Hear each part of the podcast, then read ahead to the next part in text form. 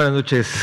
Eh, soy el doctor López Ridaura, director del Senaprese, y hoy viernes 16 de abril, aquí en Palacio Nacional, venimos a, compartir con todas y todos ustedes, tanto aquí, compañeros, colegas periodistas, como en casa, eh, pues el avance, el, informe técnico diario de, de la epidemia por COVID-19, la enfermedad por el virus SARS-CoV-2, y como ya ha sido eh, en rutina en este 2021, también presentaremos eh, el avance en la vacunación.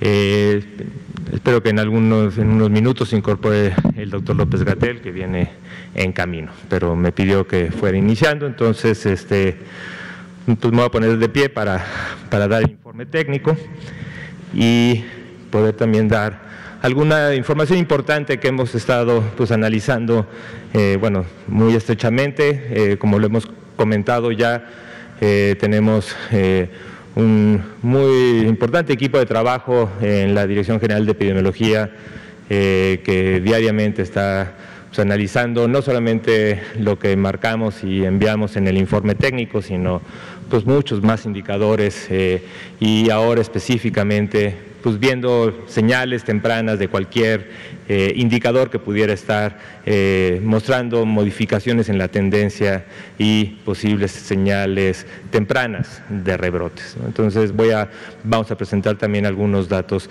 en algunas entidades federativas que ahorita señalaremos. Pero esta es la curva que hemos eh, mostrado día con día, esta es la, curva de la curva epidémica desde el año pasado, desde la semana 1 hasta la semana 13.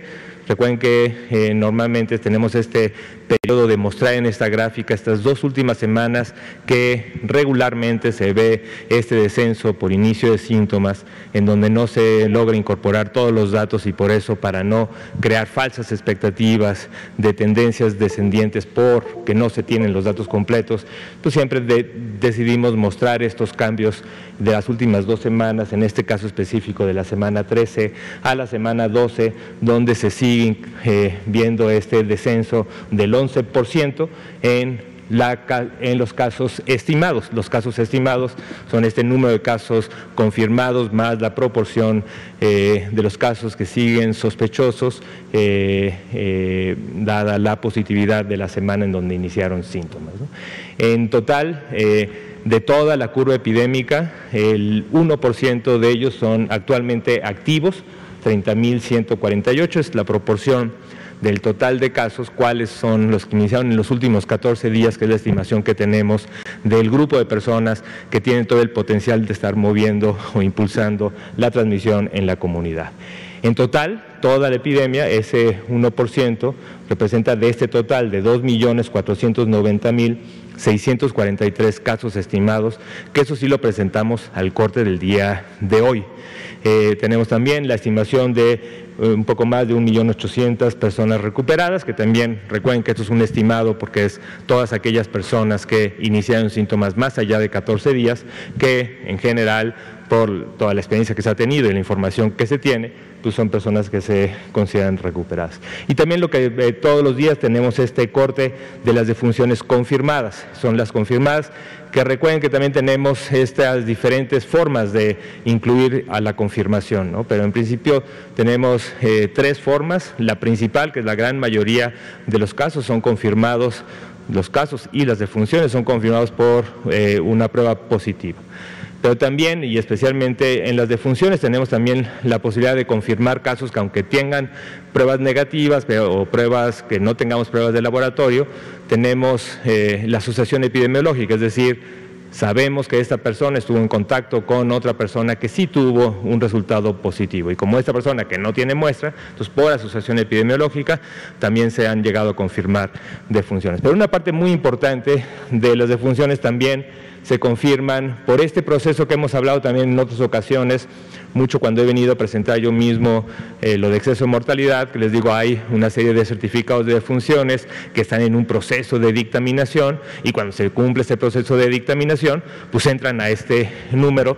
Y por eso a veces hay estos eh, cambios, porque entran un grupo de defunciones que fueron confirmadas, pero que no necesariamente son las defunciones que ocurrieron en las últimas 24 horas, sino son defunciones que se confirmaron en las últimas 24 horas y en la base de datos abiertos y en los reportes ustedes pueden ver la fecha de ocurrencia de esa defunción. Bienvenido, doctor López Gatera.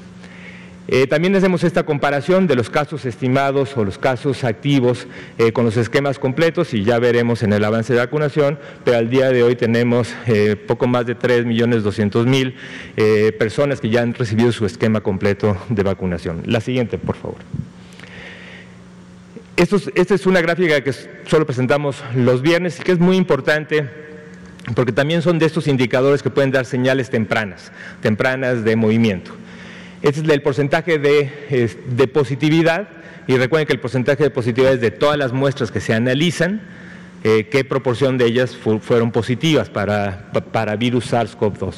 Recuerden que en los tiempos más importantes o de mayor carga epidémica estábamos por arriba casi del 55% de positividad, o sea, más de la mitad de las muestras eran positivas y en general tuvimos una meseta larga, pero ya llevábamos varias semanas prácticamente desde que inició el año, en la semana 2 de 2021, con una tendencia que iba disminuyendo. En esta, en esta, en esta nueva actualización, digo, por eso se actualiza a diario con todos los casos que van empezando, y en la misma semana con respecto al 12 vemos un pequeño incremento de dos puntos porcentuales, que es la primera modificación de la tendencia, por eso no podemos hablar de una tendencia estable, todavía tenemos que ver más de una, de dos semanas para saber cuál es exactamente la tendencia, porque como pueden ver, pues en ocasiones hemos tenido que sube, que baja. Pero bueno, después de un descenso, esta es, una, es la primera vez que también presentamos un dato de que está, la positividad aumentó ligeramente y la positividad actualmente en la semana 13 es del 23%. La siguiente, por favor. Y también presentamos los viernes esta gráfica que lo que muestra es cómo se ha ido eh, moviendo también las tasas de letalidad. Las tasas de letalidad que, eh, solamente para recordarles, este, este es el número de defunciones eh, confirmadas del total de los casos confirmados y al principio habíamos tenido pico muy importante de casi 20% que ha ido descendiendo y más o menos nos hemos mantenido en este nivel del 8% eh, ya durante varios meses eh, y aunque a veces hay eh, pequeñas modificaciones, realmente son variabilidades no, no significativas, digamos. La siguiente, por favor. Y esta es la curva, pero de hospitalizaciones. como, como pueden ver, también tenemos ya un descenso eh, constante. Hemos también llegado, al igual que con los casos estimados, aunque no lo resalté, que hemos llegado ya eh, con una diferencia importante de lo que fue el punto más bajo del primer gran eh, brote que tuvimos, de este gran brote que tuvimos a finales de año y a principios de este, del 2021, ahora ya estamos en un nivel que está inferior de lo que fue aquella, digamos, periodo entre los dos brotes. Y lo que podemos ver es que el 17% de las camas eh, están ocupadas y que ahora vamos a darlo con más detalle. La siguiente, por favor. La siguiente lo que vemos es la distribución por entidad federativa de la ocupación hospitalaria. Esta es, una, primero la parte de hospitalización general. Eh, seguimos con este total de 30.679 camas totales de las cuales están ocupadas 4.664, que refleja este 15% de ocupación nacional, y solamente tenemos una entidad, que es Puebla, que está entre 30 y 49% de ocupación, el resto, las 31 entidades restantes, están menos del 30%. La siguiente, por favor. Y en el caso de camas para terapia intensiva, importante, son camas, pero cuando hablamos de camas es también todo el personal, recursos eh, humanos, recursos materiales, insumos para la atención de estos pacientes y en este caso para los pacientes que requieren una asistencia de paciente crítico y especialmente de ventilación mecánica. y tenemos que del total de las camas totales que tenemos, que son 11.186 a nivel nacional, 2.372 están ocupadas, lo que significa un 21%. Este cambio que también a veces hemos encontrado día con día, a veces suben, a veces bajan, y esto es una cosa muy dinámica, es un cambio con respecto al día de ayer, pero tampoco es un cambio significativo. Y lo que tenemos en este caso son tres entidades, que es Chihuahua, el distrito, eh, Ciudad de México y Tabasco, que están entre 30 y 49%, y 29 de ellas están con una ocupación menor del 30%. Así, en la siguiente vamos a mostrar lo que les mencioné en la parte introductoria. En este grupo, y digo, agradezco mucho al, gran equipo que tenemos en la Dirección General de Epidemiología que día con día está analizando estos datos, eh, y mucho en estas semanas que hemos estado con un eh, énfasis específico a buscar las señales digo, no, no solo nacionales, sino en entidades federativas y a nivel municipal, eh, para, ver dónde podemos encontrar esas señales tempranas de posibles modificaciones de la tendencia. Y hemos identificado estas entidades federativas que voy a presentar rápidamente, donde son entidades federativas que ya encontramos un pequeño ascenso. Seguimos viendo, como lo presenté en la primera diapositiva, de la tendencia nacional, que seguimos con este descenso de casos estimados, pero ahora vamos a presentar algunos de los estados que ya en la semana 14 Recuerden que nosotros lo presenté como en la semana 13, porque eso es lo que estamos presentando. Lo que estamos adelantando ahora es lo que estaríamos presentando el domingo para aquellas entidades federativas donde ya vimos un ascenso. Un ascenso que en la última semana o a veces en las últimas dos semanas, o sea, de, de la 14 a la 13 y en alguna ocasión de 14, 13 y 12, que ahora lo voy a reflejar. La primera entidad federativa que queremos señalar, eh, y esto vamos a hacerlo no por, no por riesgo, sino por orden alfabético, es Baja California Sur, que como pueden ver, eh, después de varias semanas de un descenso, ya lleva varias semanas donde ha tenido ascensos y descensos. En la última semana tuvo vez, otra vez un ascenso, pero esto es un poco lo que hemos dicho. No podemos hablar de una tendencia, posiblemente sí podemos hablar que en las últimas cuatro o cinco semanas se ha mantenido en una meseta y tendremos que estar vigilando específicamente y a nivel municipal, pero también es un mensaje para Baja California Sur de entender, ver y identificar dónde, dónde, en cuál de los municipios realmente está explicando este tipo de mesetas. La siguiente, por favor. Digo, también voy a estar presentando en este cuadro la misma curva, pero de las defunciones, que realmente es la misma que estamos viendo en, el color más oscuro, pero eh, hecho más grande para que se pueda ver eh, la tendencia. Y este es el caso de Chihuahua. En el caso de Chihuahua también, después de un descenso muy importante, había llegado más o menos a su basal. Llevamos ya cuatro semanas en donde encontramos este ascenso. En la última semana, de la 14 a la 13, abrió con descenso, pero lo quisimos presentar y precisamente hemos estado en contacto muy cercano con el Estado, con varias llamadas telefónicas, identificando los momentos y las acciones de oportunidad para poder controlar tempranamente este ascenso que sí hemos visto en las últimas cuatro semanas en el estado de Chihuahua. Cuando lo hemos visto más por municipios, digo, son varios municipios y eso eh, se ha presentado también en los, en los informes técnicos, no solamente está explicado, pero sí la ciudad de Chihuahua es uno de ellos, pero son 10 o 8 o casi 15 municipios que tienen esta pequeña tendencias ascendentes y por eso a nivel estatal se ve esta, este ascenso en las últimas tres, cuatro semanas. La siguiente, por favor. El otro estado que queremos eh, señalar es precisamente la Ciudad de México. La Ciudad de México pues, había estado también con un descenso muy importante en los casos eh, estimados, pero en fin, nada más es una semana. Es una semana en la que estamos viendo esto. Esto es la semana que normalmente mostraríamos el domingo y la estamos mostrando tempranamente porque encontramos este pues prácticamente meseta, pero ya no este descenso tan claro que habíamos visto. Ya habíamos tenido una meseta, ¿no? Una meseta cerca de la semana 10, 11 habíamos tenido una meseta, ahora vemos este pequeño ascenso, es una alerta, pero que tenemos que seguir viendo a ver cómo se desarrolla, si esto realmente es un ascenso continuo o se va a quedar como una meseta. Pero eso también implica que los habitantes de la Ciudad de México tomen en cuenta esto, estemos cercanos a la, a la a la, evaluación diaria y que también, pues como mensaje importante, tratar de hacer todo el esfuerzo, aumentar el esfuerzo de precauciones en cuanto a la movilidad, en cuanto si no es necesario no salir al espacio público y todas las medidas de sana distancia de las que hemos insistido. La siguiente, por favor. En, el caso de Colima, eh, también, igual, después de un ascenso importante, un descenso, y ese llevamos ya dos semanas en donde se ve este pequeño ascenso, que también por eso eh, lo estamos mostrando aquí para la alerta específica en Colima, y como lo hemos visto en las otras curvas, el impacto eh, no se ha visto claramente en hospitalizaciones, aunque no lo estamos mostrando, pero tampoco en mortalidad. La siguiente, por favor.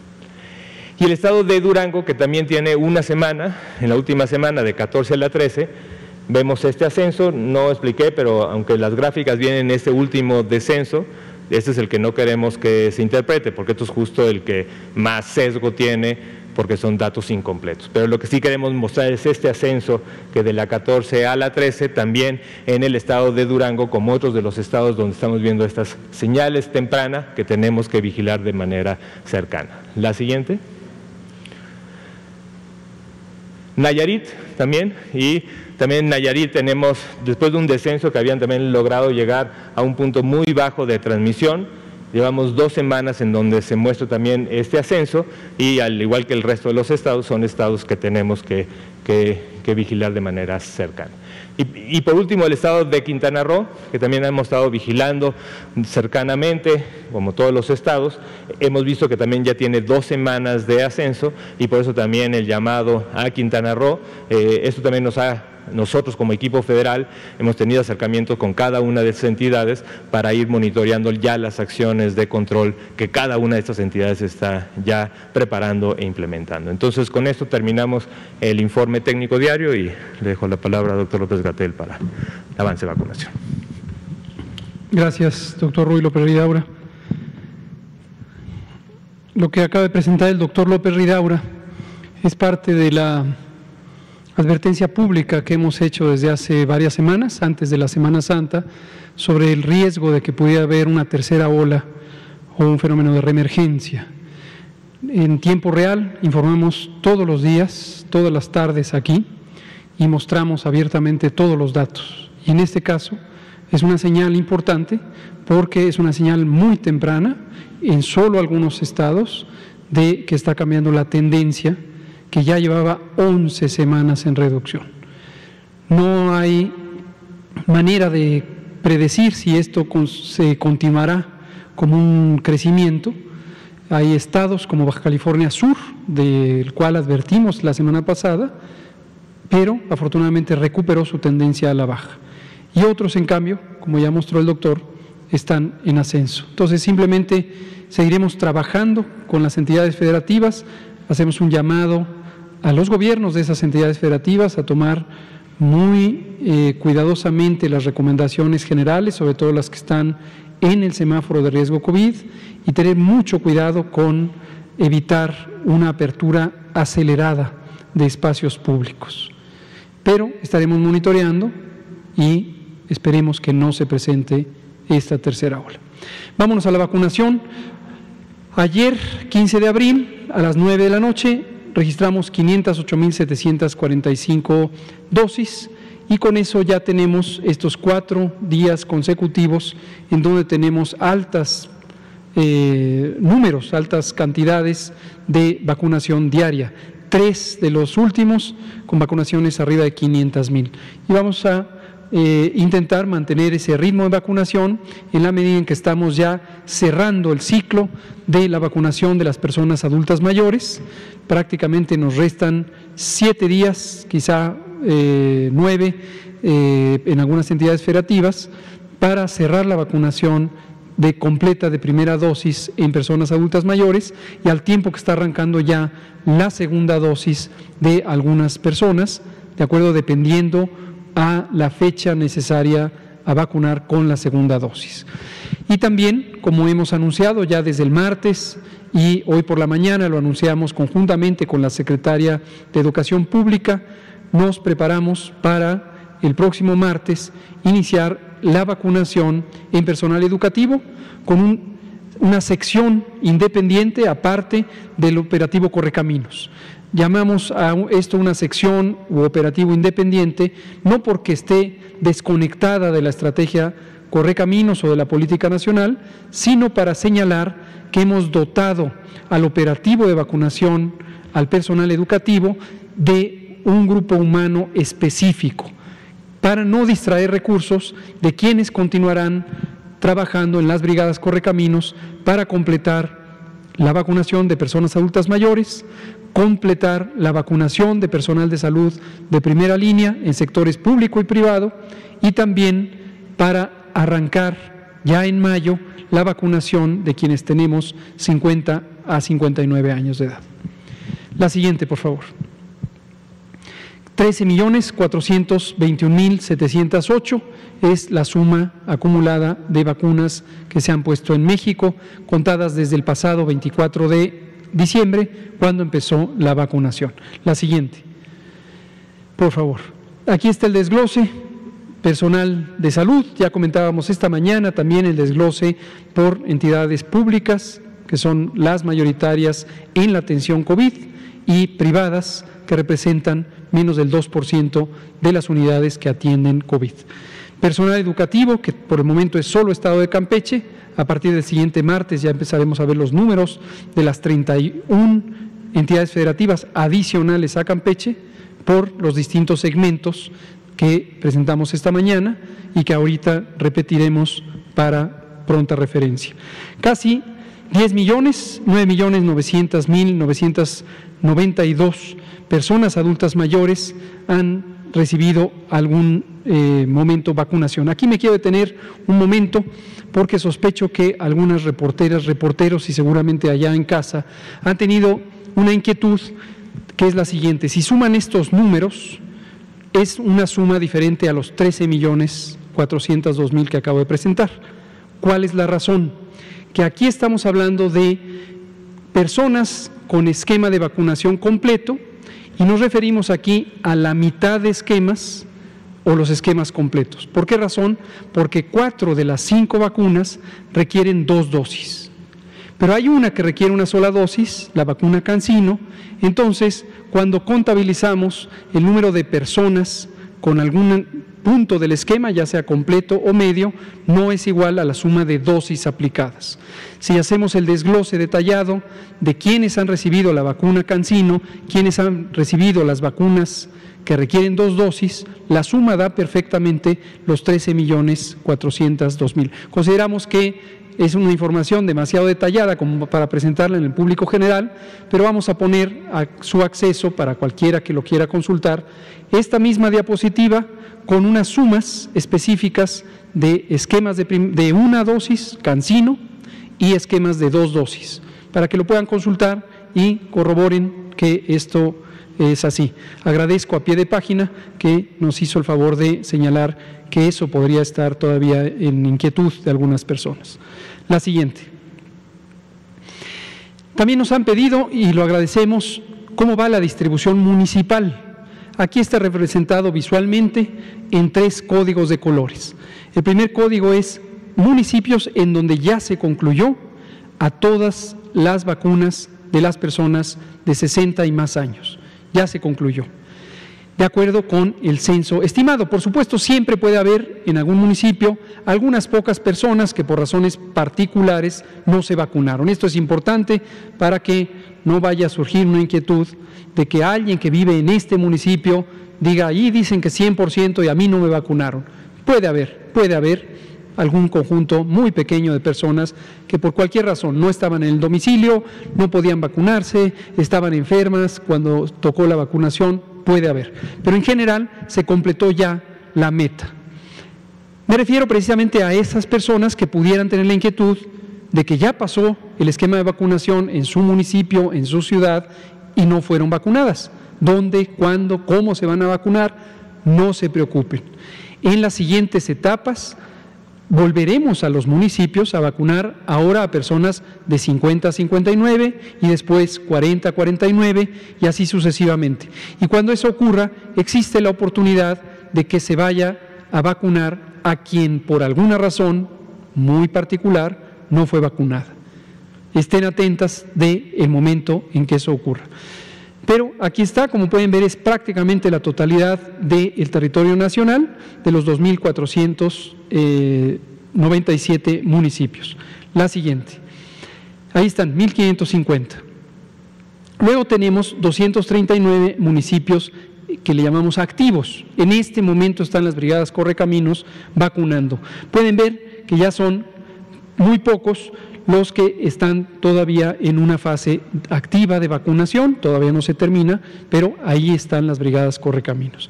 Y finalmente, la siguiente nos muestra 658 que están programados. Aquí nos preguntaban hace unos pocos días, y lo contestó el doctor López Ridaura, sobre algunos municipios de Oaxaca, lo preguntaba Liliana Noble de Pulso Saludable. Están programados, como lo dijo el doctor López Ridaura, y ahora tocará en los siguientes siete días, en esta semana que viene, con las vacunas que ahora mostraré que llegaron esta semana. Entonces, ya están perfecto. Entonces ya se están, eh, algunos ya en actividad, otros ya siendo vacunados.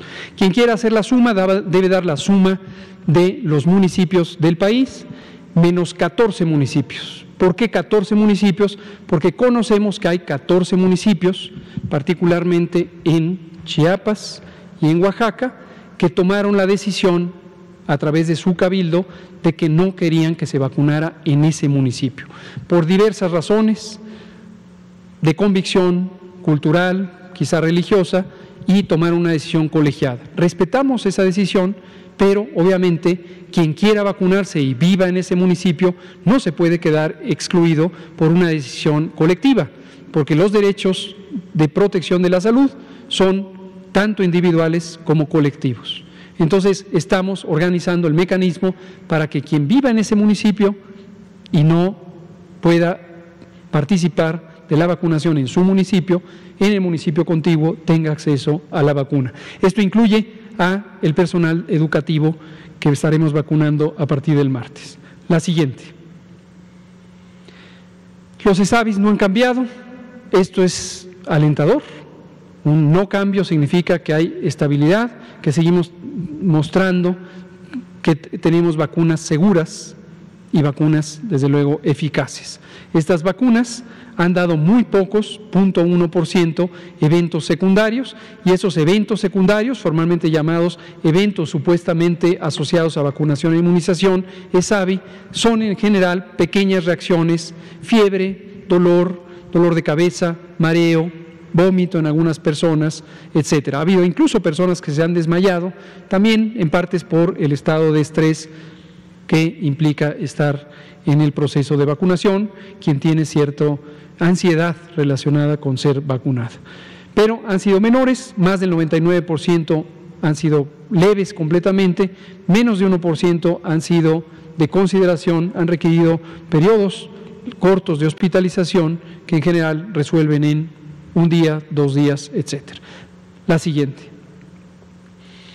Hoy recibimos 328.575 dosis, las que anunciamos ayer, de la vacuna Pfizer-BioNTech, tercer embarque de esta semana, y lo recibió el personal tanto de las instituciones civiles como de las instituciones militares. La siguiente quedando así la distribución acumulada de vacunas que hemos recibido en el país, contabilizadas desde el pasado 23 de diciembre, cuando recibimos la primera vacuna. 18 millones 887 mil 345 en estos números que se muestran aquí, que es la suma de las diversas vacunas con cinco tipos de vacuna que estamos usando. La siguiente. Y finalmente cerramos el calendario semanal con éxito todo lo que ahora aparece en amarillo y al inicio de la semana aparecía en color gris, ahora ha sido recibido. Tres embarques de Pfizer que suman 1.303.575.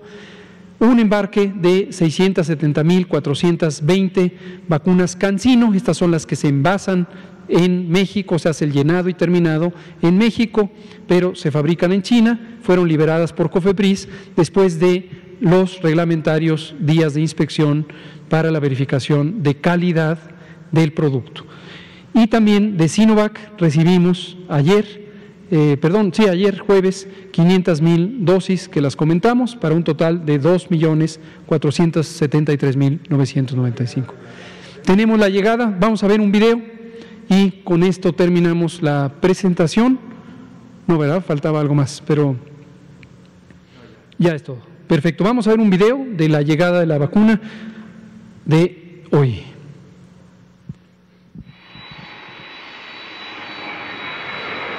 La mañana de este 16 de abril arribaron al Aeropuerto Internacional de la Ciudad de México 328.575 dosis envasadas de la farmacéutica Pfizer BioNTech, en lo que representa el tercer envío de esta semana, con un total de 1.303.575 vacunas de este laboratorio.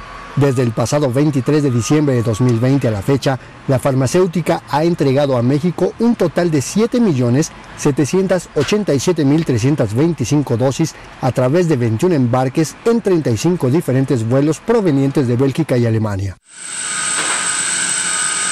Esta semana también llegaron 500.000 dosis de la farmacéutica china Sinovac, que ya entregó 4 millones y medio de dosis a nuestro país.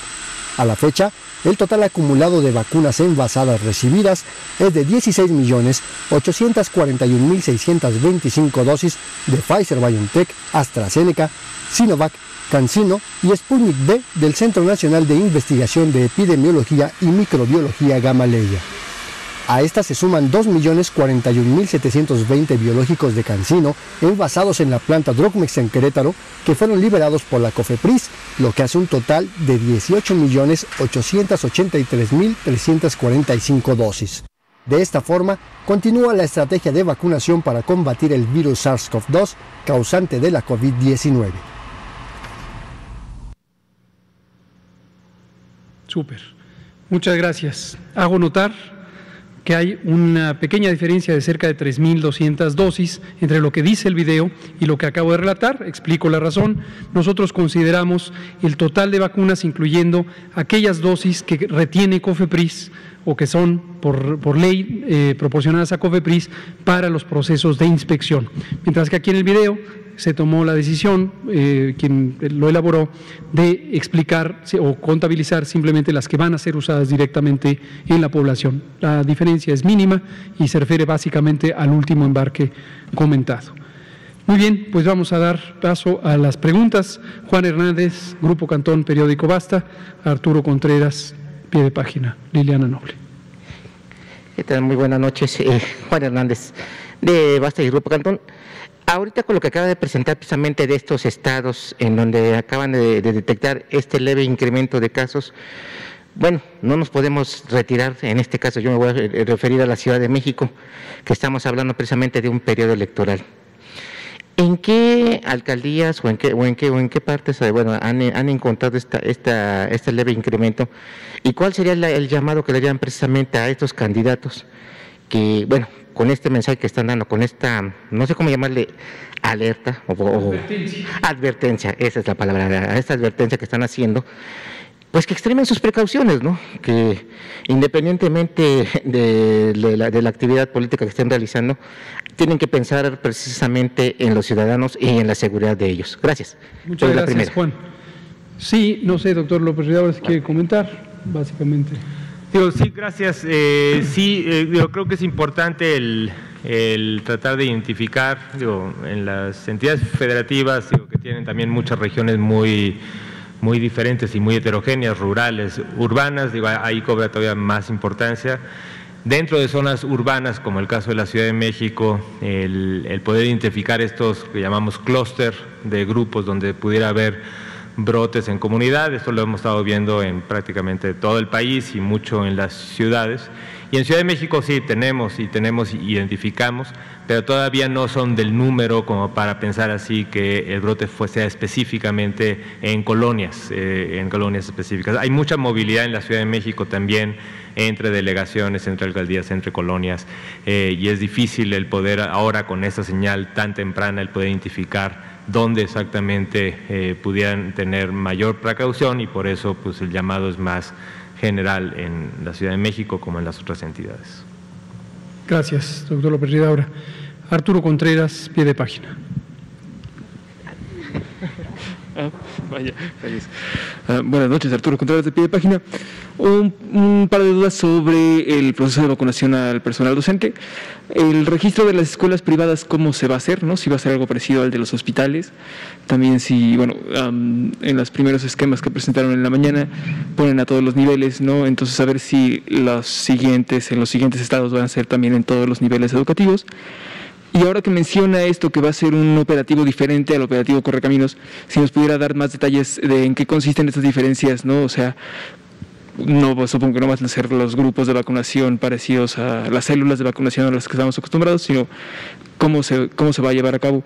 Y tengo una segunda pregunta después de esto. Con mucho gusto. Gracias, eh, Arturo. Creo que es muy útil esta pregunta para que las personas trabajadoras del sistema educativo nacional eh, se vayan preparando, sepan que ya les va a tocar su vacuna y corran la voz para que eh, todas y todos estén preparados en las mejores condiciones. Comentemos un poquito sobre cómo funciona el subcomponente del sector educativo del operativo Correcaminos. Eh, vamos a empezar, si son tan amables, Paco, de poner la penúltima diapositiva donde se ve lo que presentamos esta mañana de las fechas de vacunación y comentamos primero sobre el por qué en esas fechas, en esas entidades federativas. Lo dijimos esta mañana, eh, unas cuantas más, que son las eh, extras, las que están en el material extra, y es esta mera, exactamente. Esto es lo que presentamos esta misma mañana, solo le cambiamos un poquito la visualización para que fuera más eh, clara, pero básicamente tenemos un censo inicial de 3 millones 3 mil personas eh, que trabajan en el sistema educativo.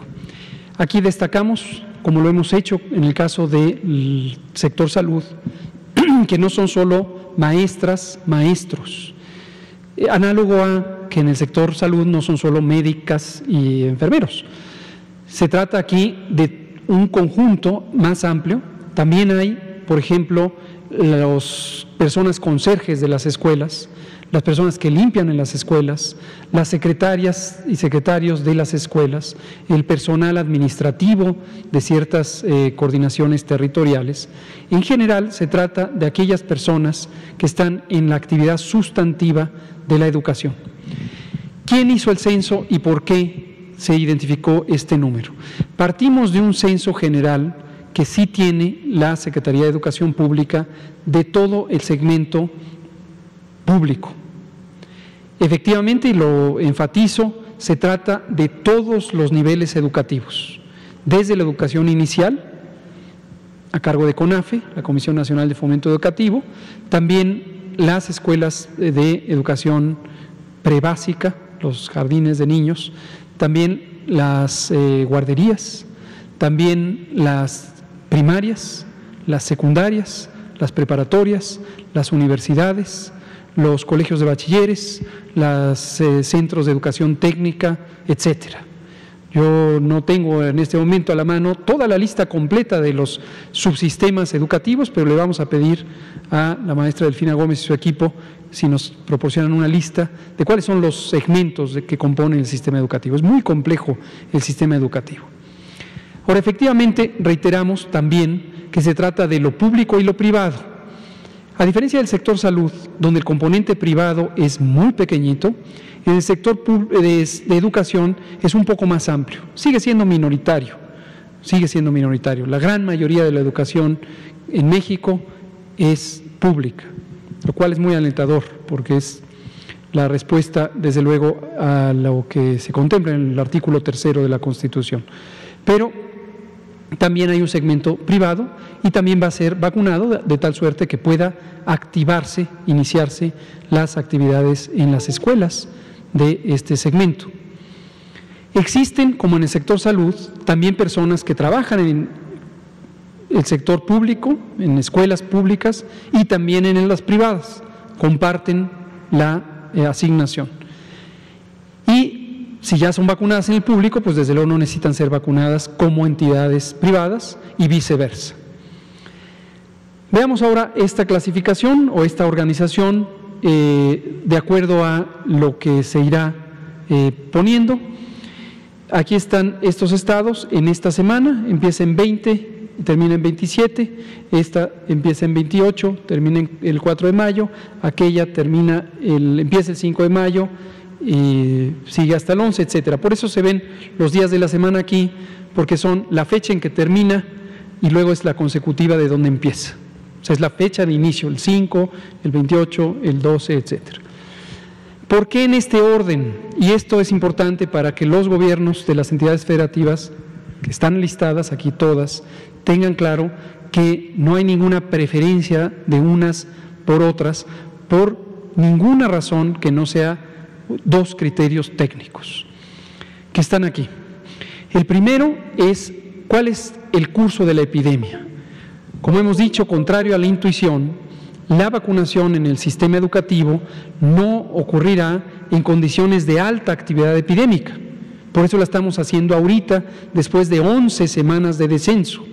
Por eso no la hicimos antes, porque necesitábamos llegar a una estabilidad epidémica importante con poca actividad epidémica en el país. Y llevamos ya 11 semanas en descenso. Y aquí con el semáforo de riesgo COVID, donde semana a semana identificamos la actividad epidémica por medio de 10 indicadores estandarizados, podemos ver cuál es la estabilidad del control en cada entidad federativa. Empezamos primero por las entidades federativas que tienen tres semáforos verdes en secuencia, tres semanas con semáforo verde.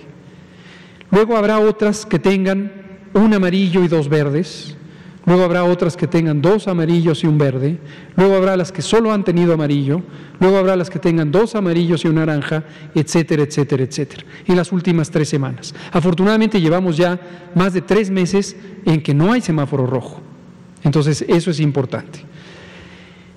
Y ese es el orden, de acuerdo a la intensidad epidémica, están seleccionados. Pongo un ejemplo, la Ciudad de México aparece aquí al final y podría surgir la preocupación, ¿por qué me mandaron al final? porque la Ciudad de México sigue en semáforo naranja por razones múltiples que hemos explicado varias veces, su demografía, la enorme cantidad de población, la movilidad, etcétera, etcétera.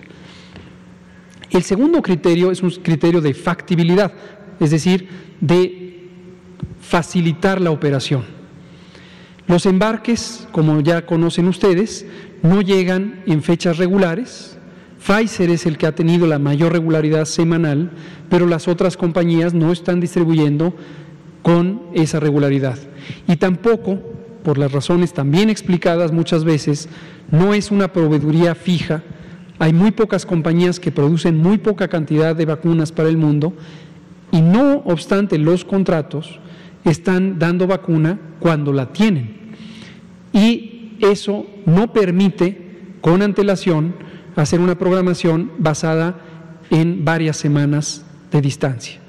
Prácticamente semana por semana tenemos que hacer la asignación. Por ejemplo, aquí la proveeduría está garantizada, pero la fecha de llegada no necesariamente. Entonces tenemos que tenerlo claro, no necesariamente sabemos la fecha de llegada para esta semana o para esta semana, pero sí sabemos que va a llegar y esto es importante.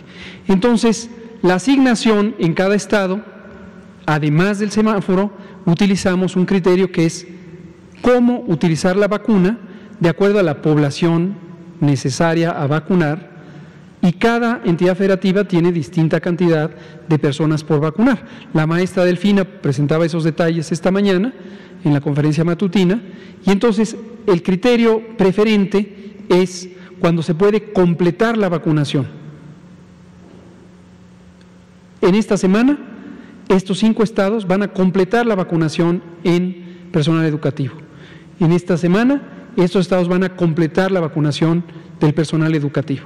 Entonces, sí se ha asignado, de acuerdo a la cantidad de vacuna que se tendrá, con las proyecciones de entrega, para lograr tener todo.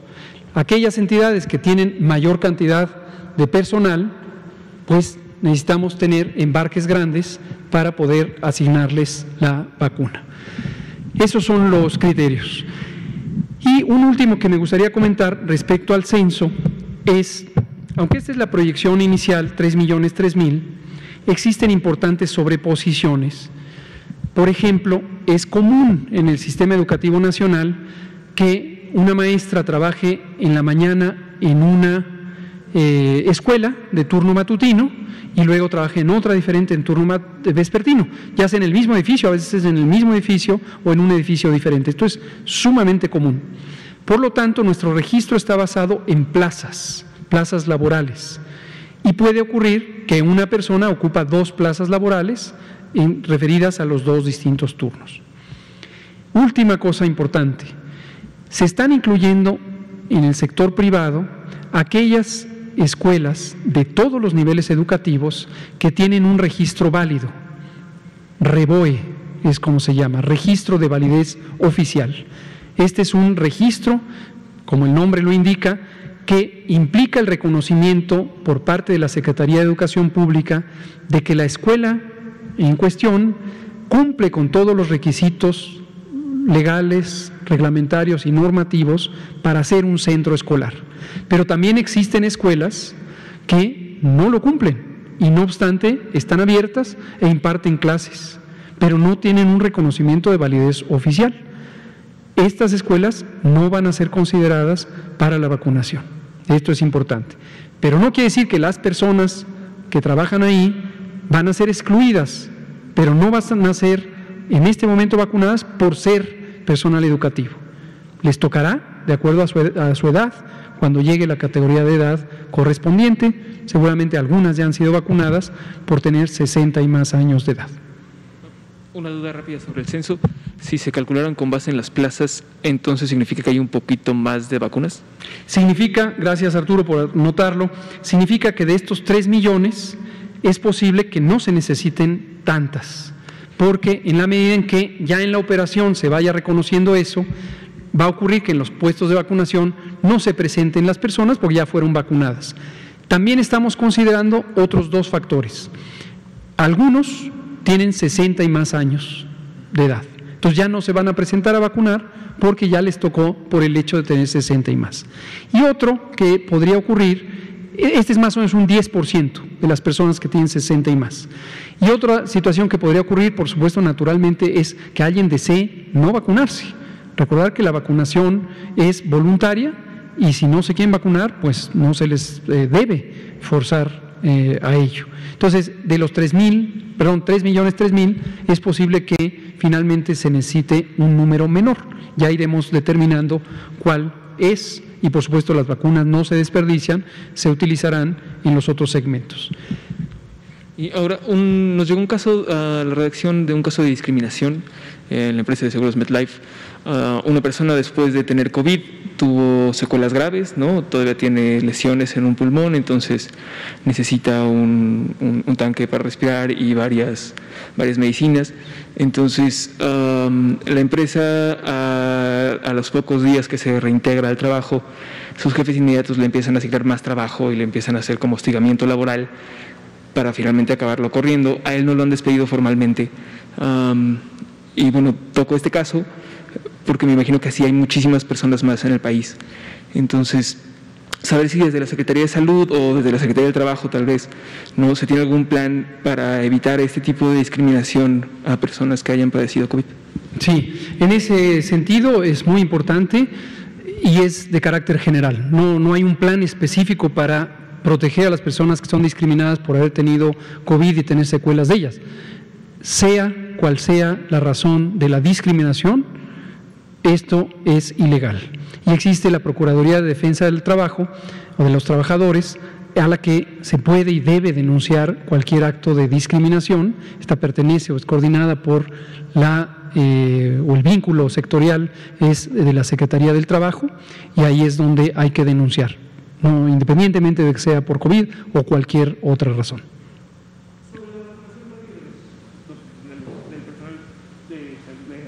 Del personal docente. rápido, el personal docente nos manda un mensaje. Uh, que si personas que están contratadas eventualmente, o sea, cuyas plazas no son fijas, yo no sé si esto significa que su registro sea ante la SEP, ¿no? Como una plaza. muchas universidades tienen este tipo de, esquemas, entonces saber, saber, si ellos también van a ser vacunados. Cómo no, qué bueno que lo menciona Arturo. Esta mañana eh, me preguntaban sobre el tema del personal de salud en el sector privado y aproveché para comentar una realidad eh, inconveniente o muy inconveniente que este asunto de los listados nos ha revelado, que es las contrataciones, a veces llamadas precarias, que quieren decir aquellas contrataciones que en las que se ha buscado por parte de los mm, contratantes trucos para no eh, conceder las prestaciones laborales de ley, de ley. Estrictamente son contrataciones ilegales. Pongo el ejemplo con algo que ha ocurrido en el sector público de salud por mucho tiempo, que son precisamente contratos temporales eh, por obra determinada o por periodo determinado y antes de que se cumplan los 12 meses que la ley contempla para hacer antigüedad laboral y tener acceso a todos los eh, garantías o prestaciones, se les suspende el contrato. Es decir, de hecho no se conceden contratos con duración superior a 12 meses un día. Esto desde luego es antagónico con la ley del trabajo, pero ha ocurrido en México por décadas, por décadas en el sector público y privado. Hoy que estamos haciendo estos inventarios, estos censos extensivos de la población nacional, nos damos cuenta que las corporaciones eh, o, entidades pequeñas, pero finalmente entidades eh, privadas que contratan tanto a personal de salud, en el caso del sector salud, como en las universidades tienen este tipo de contrataciones. Desde el punto de vista del derecho a la protección de la salud, consagrado por el artículo cuarto constitucional y todo lo que deriva de ello, no hay razón para excluirles. Serán vacunadas las personas que están desempeñando un trabajo en estas entidades. Pero hacemos notar que estamos eh, encontrando, estamos sacando a la luz la práctica que tienen varias eh, mm, organizaciones privadas, universidades, por ejemplo, algunas de buen prestigio académico, de contratar de manera irregular a sus personas trabajadoras. Para el Estado incluso implica otro problema, que es la evasión de responsabilidades respecto a la seguridad social porque no se les brinda seguridad social, lo que representa un quebranto financiero para el Instituto Mexicano del Seguro Social y también podría implicar también un problema de evasión fiscal, cuando se les paga eh, en efectivo, por ejemplo. En fin, hay toda clase de sorpresas, algunas no tan sorprendentes, pero que muestran cómo en México tenemos todavía mucha irregularidad que se ha exacerbado a lo largo de las últimas décadas. Lo estamos encontrando conforme vamos integrando padrones. Lo que yo comentaba esta mañana es que nos ha llamado la atención cómo al principio, en el caso del, sector de salud, eh, no encontramos un eco muy entusiasta por parte de las organizaciones que representan a las corporaciones hospitalarias para integrar padrones eh, creíbles. Y cuando empezamos a ver este fenómeno, nos hizo pensar en que a lo mejor una motivación para no lograrlo podría ser precisamente que esto no apareciera de manera tan obvia. Es una hipótesis, pero estamos trabajando en ello. Muchas gracias. Liliana Noble de Pulso Saludable. Gracias. Buenas noches. Liliana Noble de Pulso Saludable. Doctor López Ridaura, quisiera eh, saber cómo va a funcionar en el momento en el que supongamos en Palma eh, un, un, eh, un profesor de 50 y más y también le corresponda vacunarse por década de la vida y por ser profesor y tuviera la opción de decidir me vacuno en A o en B. ¿Cómo hay, ¿Qué decisión tiene que tomar o se va a poder hacer esto? Porque si les toca vacunarse con cancino a los doctores, digo a los, a los profesores, pero si este mismo profesor por su década de vida le toca Pfizer, seguramente va a preferir esperarse con Pfizer. ¿Ahí cómo funcionaría? ¿Qué sería lo correcto? Y una segunda pregunta para el doctor Gettel. Gracias. Sí, gracias. Digo, creo que uno, el primer mensaje que nos gustaría decir es, este, digo, no, no veo por qué, no, no veo por qué se va a escoger Pfizer. Es muy importante recordar que las vacunas que están evaluadas, autorizadas, tienen, son, equivalentes, son equivalentes. Ha habido, y por eso el hablar sobre la eficacia de los ensayos clínicos Eh, y sobre los datos muy tempranos que se están logrando de efectividad, que son pocos, digo, pocos países lo están reportando, estamos eh, y todavía, todavía, incertidumbre sobre, sobre si lo que se encontró en ciertos ensayos, porque lo que se encontró en ciertos ensayos pues depende del tiempo en el que se hizo, la época en el que se hizo, entonces realmente, y esto ha sido la recomendación y discusión en grupos científicos, son equivalentes. Son equivalentes en su eficacia y en su efectividad y especialmente en la efectividad para casos graves. Entonces no hay así una razón obvia eh, de que se escoja una vacuna contra la otra. Ahora, realmente sí puede pasar y digo, no, no se va a restringir, no se va a restringir que si una persona llega a un puesto de vacunación porque le toca su edad y llega con su identificación y acredita su edad, no se va a preguntar si además es profesor para que se espere, eso no va a pasar, ¿no? Se va a vacunar pues donde llega a vacunarse. ¿no? Sí va a ser posible que existan municipios que se activen antes, ¿no? Digo, si yo tengo 50 años y el municipio en el que vivo se activó y todavía soy maestro, pero todavía no estoy en la semana, pues bueno, pues tal vez llegue antes la vacuna de, por edad a que llegue. Entonces digo, va a haber, yo creo que va a haber de todo. Este, lo que sí es importante es que todo esto se registre en una base de datos única. Y nosotros sí tenemos la posibilidad de estar cruzando los CURPS. ¿no? Entonces, bueno, invitamos a que la gente no se doble vacune, ¿no? eso es importante, no, no vaya a ponerse más vacunas de las que les corresponden. Eh, y de todos modos, nosotros sí, sí tenemos este censo nominal para que no suceda esto. Gracias. Y finalmente, doctor Gatel, el miércoles 21 de abril a las 5 de la tarde habrá una sesión en vivo con el doctor Alejandro Cravioto, que tanto le he pedido, que pues a ver si había la posibilidad de que estuviera aquí con nosotros, pero entonces va a estar en este Facebook Live por parte de Secretaría de Salud. ¿Es una sesión abierta al público o solamente será una sesión para eh, profesionales de la salud o también los periodistas como periodistas pudiéramos tener acceso para poderle hacer preguntas? ¿Cómo Se está organizando todavía y lo vamos a anunciar eh, próximamente. Sí. Gracias, para que haya conocimiento de la situación. Y, un dato adicional, me decían que en, la Arena México, eh, si el vial antes en la primera dosis eh, servía para cinco personas, que hoy están diciéndoles que el vial es para seis personas, que porque vienen más grandes. Es, un eh, elemento operativo, no vienen más grandes, pero efectivamente estamos teniendo un rendimiento mayor para la vacuna Pfizer, lo cual es alentador, pues nos permite aprovechar cada vial, ahora con seis dosis y no con cinco, y esto ha ocurrido en todo el mundo donde se utiliza la vacuna Pfizer. O sea, no hay que preocuparse. Nada, no, las personas, el público en general no tiene nada que hacer al respecto, eso es para nosotros que nos está funcionando mejor el operativo. muchas, muchas gracias. Gracias, muy buenas noches. Gracias Paco, gracias.